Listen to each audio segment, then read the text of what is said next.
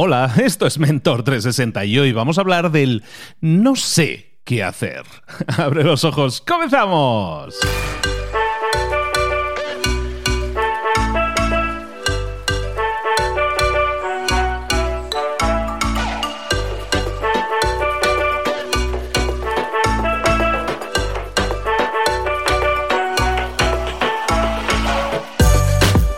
Buenas a todos, bienvenidos un día más a Mentor 360, el programa del espacio del podcast en el que te traemos esas semillitas que tienes que plantar si quieres crecer en lo personal, en lo profesional y recordarte como siempre que estamos aquí para ayudarte, que te damos el empujón, que te damos la idea, pero que esto sirve hasta un cierto punto. Escucharlo sirve, sí, te puede motivar, te puede generar ideas, te puede plantar esa semilla, como decimos, pero al final, para que esto tenga un resultado, tienes que pasar a la acción. Obtener los resultados vienen de tus acciones, no de tus pensamientos, de tus acciones. Por lo tanto, acciónate, ponte en marcha. Hoy vamos a hablar Hoy vamos a hablar del no sé qué hacer, que es una... Eh, bueno, primero, poniendo en situación para los que no hayan sido hoy su primer episodio, que alguno habrá, deciros que hace unos días, el viernes pasado, puse, mm, expuse aquí una, una idea y al final terminaba diciendo, oye, ¿cuál es tu mayor problema? Explícame, hazme llegar un mensajillo ahí a Instagram con tu mayor problema. Cientos de mensajes después, básicamente hemos clasificado todos esos mensajes en una serie de preguntas tipo que la gente se hace en su mayoría. No quiere decir que todo el mundo se la saca, pero que hay un montón de gente que sí tiene ese, ese, problemilla sin solucionar, esa espinilla clavada. Y eso es lo que estamos haciendo durante toda esta semana. De lunes a viernes estoy yo acompañándote y respondiéndote, dándote ideas para... Eh, no sé si solucionar, pero por lo menos para inspirarte a buscar soluciones para ese gran problema que tienes, para tu mayor problema, como decíamos en la pregunta original. El no sé qué hacer, que es lo que estamos hablando ahí, el no sé qué hacer es uno de esos comentarios que llega habitualmente, yo me llevo dedicando a esto del podcast, digamos a la vida pública, yo me llevo dedicando ya cinco años, y es un tema que continuamente viene, llega recursivamente y tenía que aparecer evidentemente en esta, esta encuesta, que es el no sé qué hacer. Mira, tengo por aquí mensajes, algunos, solo decirte algunos, señalarte algunos de, por ejemplo, Pera Nicolau, que nos decía, oye, ¿Cómo puedo encontrar mis talentos? ¿Cómo puedo saber en qué soy bueno? ¿no? ¿En qué soy bueno? Eh, Mariano nos decía, quiero crear un podcast, pero no sé de qué hablar. Eh, ¿Qué más nos decía? Miki nos decía que con su tema del Asperger y todo, decía, quiero ayudar, pero no sé qué hacer. Y luego teníamos por ahí a, a 776 que nos decía, oye, tengo muchas ideas, muchas ideas, pero no ejecuto. Entonces vamos a hablar de eso, vamos a hablar de todas estas preguntas recurrentes que básicamente estamos englobando en este no sé qué hacer.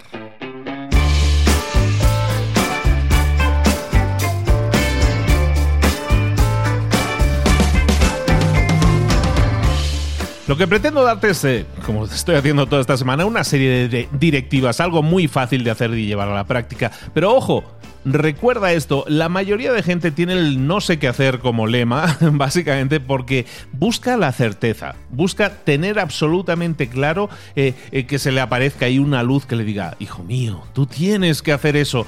Y eso eso no suele pasar, también te soy honesto. Entonces, ojo con eso, porque nunca, eh, escojas lo que escojas, nunca vas a tener una certeza, una certeza absoluta. Yo cuando era niño, Yo cuando era niño soñaba con ser médico. Cuando era adolescente ya lo, ya lo acoté un poco más y quería ser pediatra. ¿Vale? Y, yo creía que eso es lo que quería hacer, ¿no? Y luego, pero a los 15, 16, 17 años empecé con el tema de la radio. Yo quiero hacer radio. Y al final he acabado en. Bueno, al final he acabado haciendo un poco radio, que es lo que estás escuchando ahora. Pero he tardado treinta y tantos años en, darme cuenta de eso. En definitiva, mm, a veces tenemos pasiones que nos mueven, y vamos a hablar de eso hoy también, pero recuerda, escojas lo que escojas, nunca vas a tener la certeza absoluta, es imposible.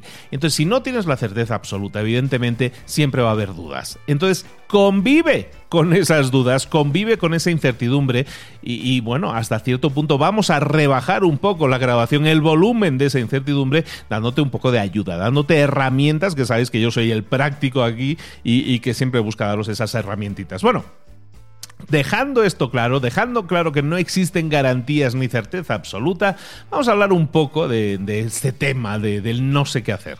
Básicamente, alguien no sabe qué hacer cuando o tiene muchas opciones o no cree tener ninguna, está claro, ¿no? Bueno, entonces esto del no sé qué hacer tiene mucho que ver con, con el poco análisis que a veces hacemos de nosotros mismos.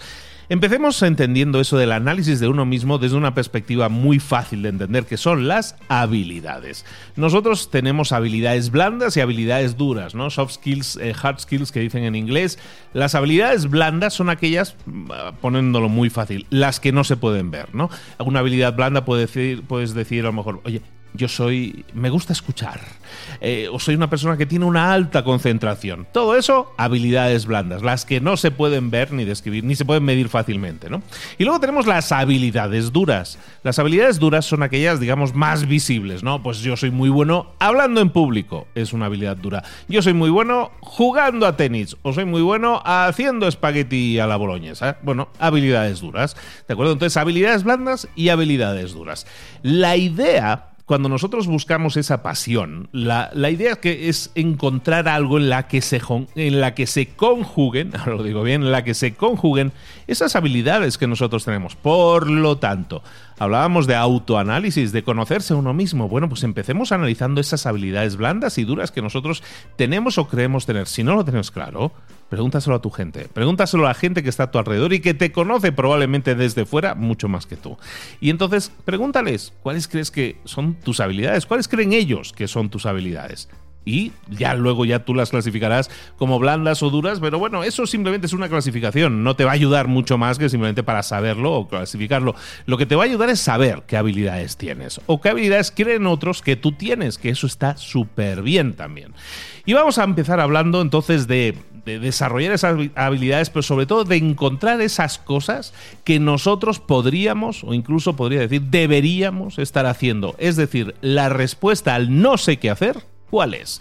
Y para ello pues, te he preparado aquí pues, unas herramientitas, tres herramientitas, cosa rápida, vamos a ir, espero que ágil, bueno, sabes que conociéndome, ágil, mm, rápido no voy, me, me entretengo en explicar las cosas bien detalladamente, espero que te quede claro. Pero vamos allá, primer punto, lo primero que tienes que hacer es explorar probar cosas. Explorar, probar cosas significa que que tienes que estar probando continuamente cosas nuevas que no hayas probado antes. ¿Cómo puedes saber si eres bueno o no eres bueno, o buena o no eres buena en algo, si no lo has probado? Muchas veces tenemos prejuicios y no lo hemos probado. Entonces, prueba cosas nuevas constantemente. ¿Por qué? Porque cuando las pruebas, te das cuenta si te gustan o no te gustan. Y hay cosas, fíjate, que de a priori no te van a gustar. Pero si las pruebas, resulta que dices, oye, esto sí me gusta un poquito más, ¿no? Bueno, pues eso es lo que se trata, de que pruebes cosas que no hayas probado antes y eso te permite emitir juicios sabiendo de lo que hablas. Y ojo, cuando decimos probar, no es aquello de, oh, mira, esta tarde voy a jugar a tenis a ver si soy bueno en el tenis o, si me gusta esto. No, hombre, si juegas una tarde, hombre, te lo puedes pasar muy bien, como te puedes cansar mucho y decir, esto yo no algo para esto. Pero la realidad es que cada vez que pruebes cosas nuevas y, eso te sirva para conocerlo y estar seguro de si te gusta o no te gusta, lo que te pido también es que no te detengas de inmediato. Si en el ejemplo que decíamos, si tú dices, pues voy a probar esto del tenis, eh, que, mis amigos juegan, o lo del pádel, vale, empieza a probarlo. Pero empieza a probarlo no significa pruébalo una tarde y ya está sino vamos a intentar probarlo y hacerlo un hábito. Aunque sea algo que al principio no te enamore, aunque lleves tres días practicándolo y digas esto no es para mí, conviértelo en un hábito, es decir, pruébalo durante dos, tres semanas, no te detengas de inmediato y de esa manera, aunque tú tiendes a desanimarte porque estás acostumbrado a probar una cosa una vez y no te gusta y ya lo dejas, no lo dejes acostúmbrate a hacerlo durante unas semanas, tres semanas, que es lo que dicen, ¿no? Para hacer un hábito, en realidad más tiraríamos más bien a dos meses y medio, ¿eh? Pero bueno, la idea es que lo pruebes un tiempo para que te acostumbres, para que se te quiten, en el caso del tenis, que te quiten las agujetas por lo menos, ¿no? Porque es que si no, ni, ni se podría decir que lo has probado. En resumen, explora cosas, prueba cosas y no te rindas de inmediato. De esa manera vas a poder saber si te gusta también vas a poder saber si no te gusta y sobre todo te vas a quitar la espinita esa del, oye, ¿qué hubiera pasado si yo hubiera sido jugador de tenis? ¿Sabes? El qué hubiera pasado si. Ese, ese y lo dicen los americanos muy bien, el what if, ¿no? ¿Qué hubiera pasado si? Bueno, pues eso te lo quitas ya encima, esa espinita te la quitas y eso te sirve para conocer esa cosa que ya la has probado y entonces te aseguras de que te gusta o también te aseguras de que no te gusta. Y eso, eso ya es ganancia, porque es tan importante saber aquello que te gusta y te apasiona como aquello que no te gusta y, y no te apasiona y no harías nunca. ¿De acuerdo? ¿Cómo lo conseguimos? Probando cosas, no pensando en probar cosas, como decimos siempre por aquí, sino probándolas, llevándolas a la práctica, pasando a la acción, como dice aquel.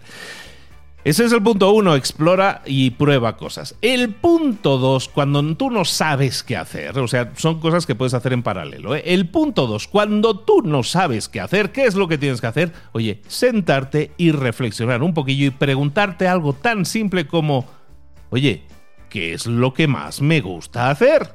¿Qué es lo que más te gusta hacer? ¿Qué es aquello que te apasiona? A lo mejor es cantar, a lo mejor es vender, hay gente que le gusta vender, ¿eh? A lo mejor te gusta hablar en público. ¿Cuáles son esas tareas que tú llega al fin de semana y de verdad disfrutas haciendo. Hay un libro que hemos hecho hace poco en Libros para Emprendedores, te recomiendo mucho y de paso tiro para casa, barro para casa, que es un libro que se llama Mastery, Maestría, de Robert Greene eh, maestría, básicamente, también te buscan eh, un poco las cosquillas en ese sentido. ¿Cuál es tu pasión? ¿Qué es aquello que te apasiona y te gusta tanto? ¿no? Y en maestría hablan de, algo que tiene mucho que ver con esa conexión, ¿no? De, de, de, cosas que hacías cuando eras niño, lo digo por antes del tema de la radio, ¿no? Y, en Mastery, Robert Greene te dice, oye, pregúntate, ¿qué es aquello que te gustaba hacer cuando eras niño, cuando eras joven? cuando eras adolescente, cuando no estaba en juego tu profesión, ni tu futuro, ni tu dinero, ni nada, simplemente lo hacías porque lo disfrutabas. Pues es un poco lo mismo, piensa en aquello que disfrutas hacer. Yo siempre digo la frase, dime aquello que harías aunque no te pagaran. Eso es lo que tú disfrutas realmente haciendo. Entonces empieza a preguntarte, a hacerte ese tipo de preguntas, qué es lo que te gusta, qué es lo que te apasiona, qué tareas disfrutas hacer el fin de semana, qué cosas harías aunque no te pagaran, o la típica pregunta de que queda muy bien, aparte queda muy bien porque esto en las cenas queda chulísimo decir, oye, ¿a qué le dedicarías 10.000 horas? Y esto viene, ya lo sabéis, ¿no? Por el tema del libro, este que dice, oye, necesitas para alcanzar la maestría, para ser un gran experto en algo, necesitas 10.000 horas dedicadas a ese, a ese arte, ¿no? En realidad son 10.000 horas de crecimiento, ¿no? De aprendizaje activo, no simplemente dedicación. Hay gente que ha corrido toda la vida dos kilometritos cada día, no digamos que no sería un medallista olímpico, ¿no? Entonces, pregúntate, haces ese tipo de preguntas que me apasiona, que me gusta hacer, ¿a qué dedicaría yo en 10.000 horas? Se me vino a la mente, ¿a qué dedica el tiempo libre? Exactamente eso. ¿A qué dedicas el tiempo libre? ¿Qué es aquello que te gusta? ¿Qué es aquello en lo que eres incluso brillante, porque a lo mejor hay cosas en las que eres realmente bueno, realmente buena. Pregúntaselo a la gente si tú no lo tienes claro. Pregúntaselo a la gente que te hay alrededor. Ojo con lo de preguntar a la gente también, ¿eh? Cuando tú le preguntes a la gente, ¿qué es eso que crees que yo debería hacer? ¿O qué es eso que crees en lo que crees que yo debería ser? ¿O que soy muy bueno? La gente que te rodea tiende a o contestarte cortésmente, porque no sabe qué contestarte y te dice, mm, pues no sé, lo, que estés haciendo, el trabajo, el empleo que tengas actualmente, te dicen eso. Eso por un lado. Por otro lado, a lo mejor te envidian y te dicen, no, tú deberías hacer una cosa que realmente no te cuadra. O a lo mejor son tus padres y te dicen, hijo mío, tú lo que deberías ser es notario, abogado como mi padre, o médico como soy yo.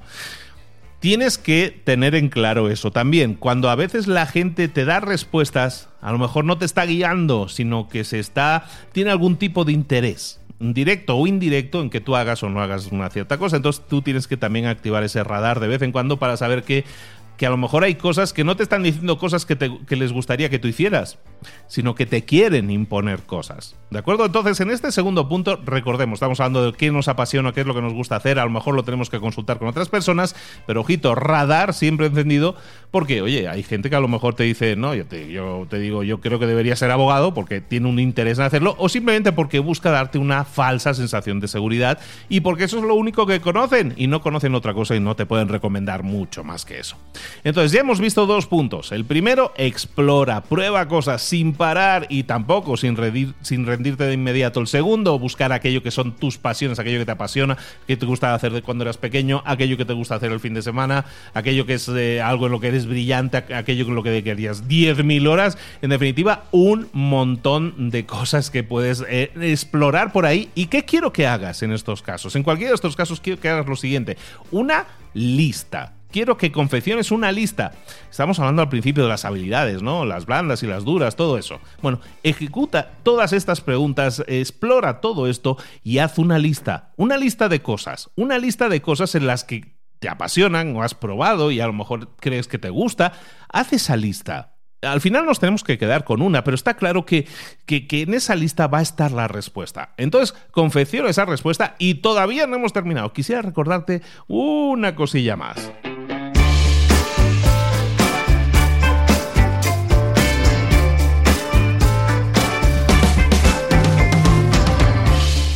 Existen tests existen como pruebas, ¿no? Un test, me refiero a eso. Existen tests que están centrados en el tema de las fortalezas. Entonces sería interesante que si tú quieres desarrollar tus fortalezas, oye, que llevaras a cabo ese test, ese test de fortalezas. Hay un libro que te voy a poner el enlace ahí en las notas del episodio.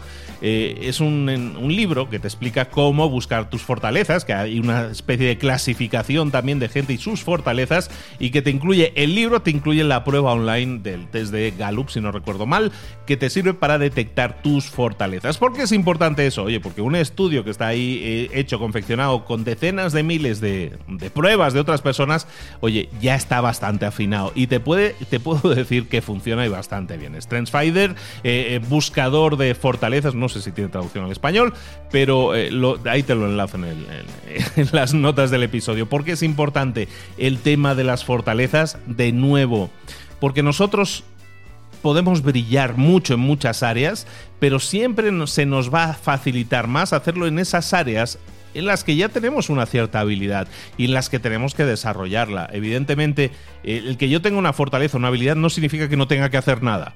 Michael Jordan era tan bueno porque era buenísimo, porque tenía su fortaleza en el tema deportivo, pero también porque el señor se chutaba horas y horas y horas de entrenamiento todos los días. Kobe Bryant lo mismo. No es casualidad que las personas más entregadas lo que hacen es centrarse en aquello que son sus fortalezas y machacar, machacar, machacar hasta ser los mejores. ¿De acuerdo? Recuerda que un test de fortalezas te va a decir fortalezas, eh, las pasiones que tienes o la exploración que hagas, todo esto que estamos comentando hoy, ¿te va a servir? Sí. Pero ojo, eso no quiere decir que no tengas que trabajar, que no tengas que sumar ahí el tema del trabajo. Bueno, lo que hemos hecho entonces en estos dos, en estos tres puntos es encontrar fortalezas, cosas en las que somos buenos o cosas en, eh, que podríamos decir que nos atraen, el tema de las pasiones y todo eso para terminar, oye, ¿qué hacemos con todo esto? Tenemos aquí una lista. Oye, aquí tengo una lista desde, desde me gusta ver Netflix hasta cuidar gatos, hasta jugar a tenis, hasta hablar en público, hasta cultivar cebollas. Ah, todo eso pueden ser fortalezas tuyas a la vez. Pero lo que vas a tener que hacer ahora, cuando tengas esa lista y hayas trabajado un poco en ella, es identificar patrones. Lo que estamos haciendo aquí ahora es identificar patrones, cosas en común. Tienes una lista que a lo mejor tiene 10, 20, 30 cosas, vale, perfecto, felicidades, oye, qué, qué amplio abanico tienes. Empieza a analizarlos una por una y empieza a identificar patrones. Por ejemplo, te pongo el mismo ejemplo que, te decía al principio. Yo el viernes le pregunté a toda la audiencia, oye, dime eh, cosas en las que tengas un problema, estés atascado, te gustaría crecer o mejorar o desbloquear. Y la gente me contestó a cientos. ¿Qué es lo que he hecho yo? Identificar patrones, agrupar respuestas, porque hay muchas, pero muchas respuestas que son similares o parecidas.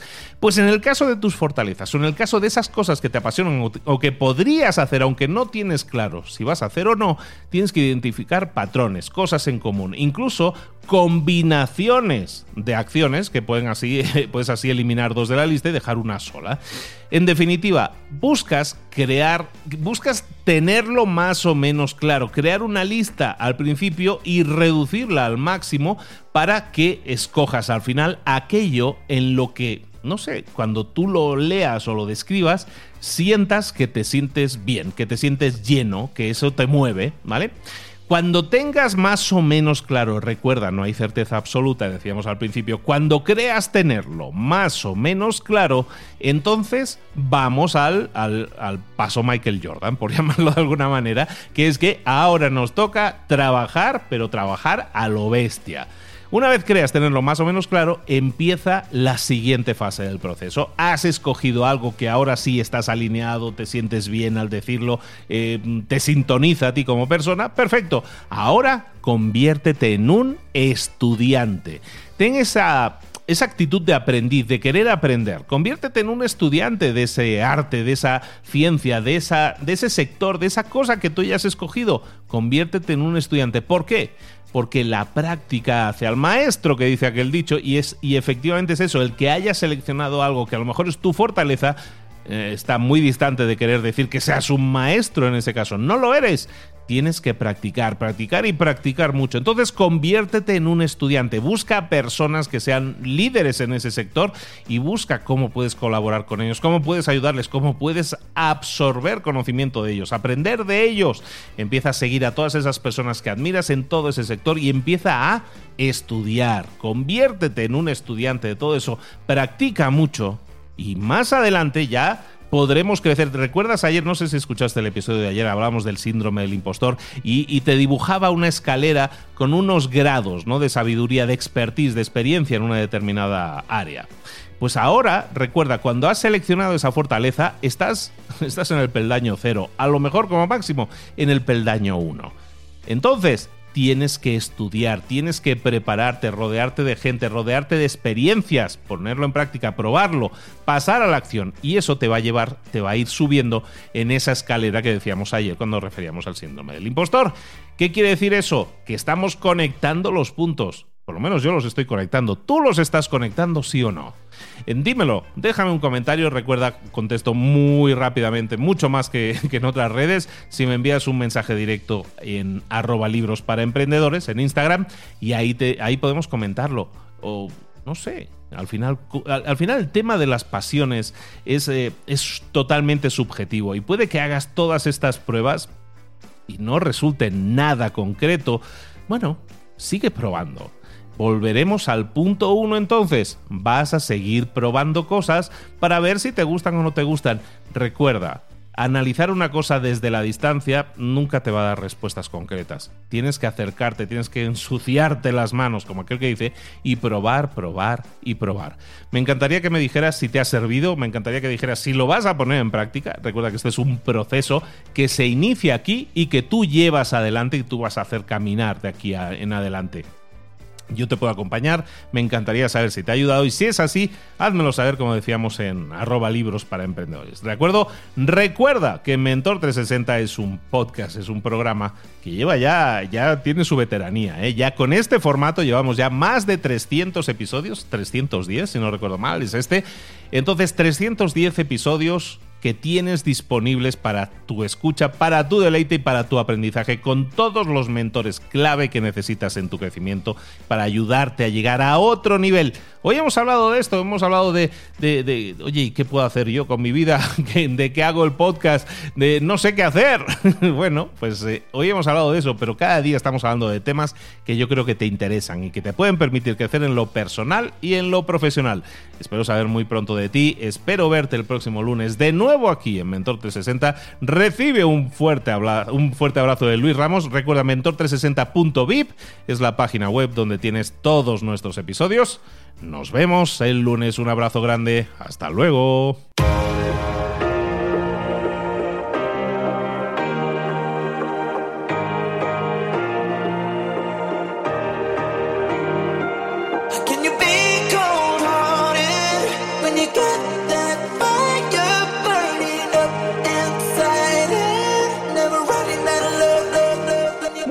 De las que hemos visto hoy ya las sabes. La mayoría del conocimiento que compartimos aquí ya lo sabes.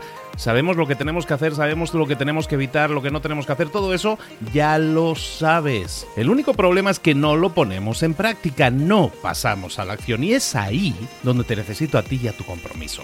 Si una sola de las ideas que hemos comentado hoy resuena en ti, te llama a ponerla en práctica, entonces, define el paso más pequeño posible, el gesto más mínimo, y hazlo ahora mismo.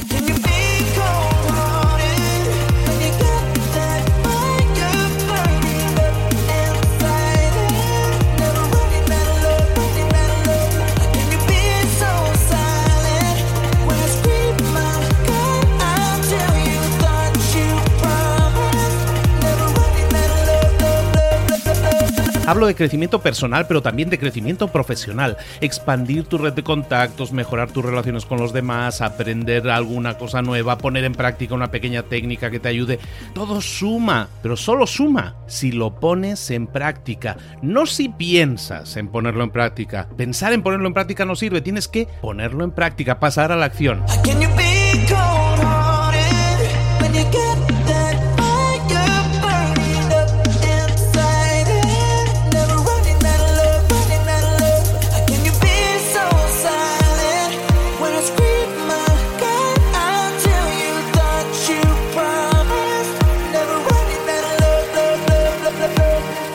Acuérdate de este ingrediente secreto también. El ingrediente secreto es la actitud. Tu actitud. Tu actitud transmite. Si sales a la calle con ganas, la gente lo va a notar. Si sales a la calle sin ganas, la gente también lo va a notar. El mundo está ahí fuera, te está esperando, por lo tanto sal ahí fuera, sal a la calle y sal con ganas, sal con actitud. No esperes a mañana, ya sabes lo que tienes que hacer y ya sabes que lo puedes hacer hoy. No veas pasar la vida, vive la vida.